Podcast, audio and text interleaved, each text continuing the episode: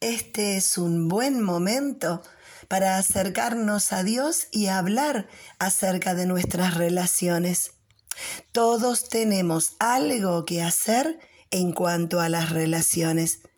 En la Biblia, en el Evangelio de Juan capítulo 15, versículo 12, dice, ámense unos a otros como yo los he amado. La verdad es que Jesús nos enseña cómo hacerlo. El tema ahora es qué voy a hacer yo en este tema en particular. Por eso todos tenemos esas relaciones principales, esas relaciones importantes donde algo ocurrió, algo pasó que me separó de una, de dos o de varias personas.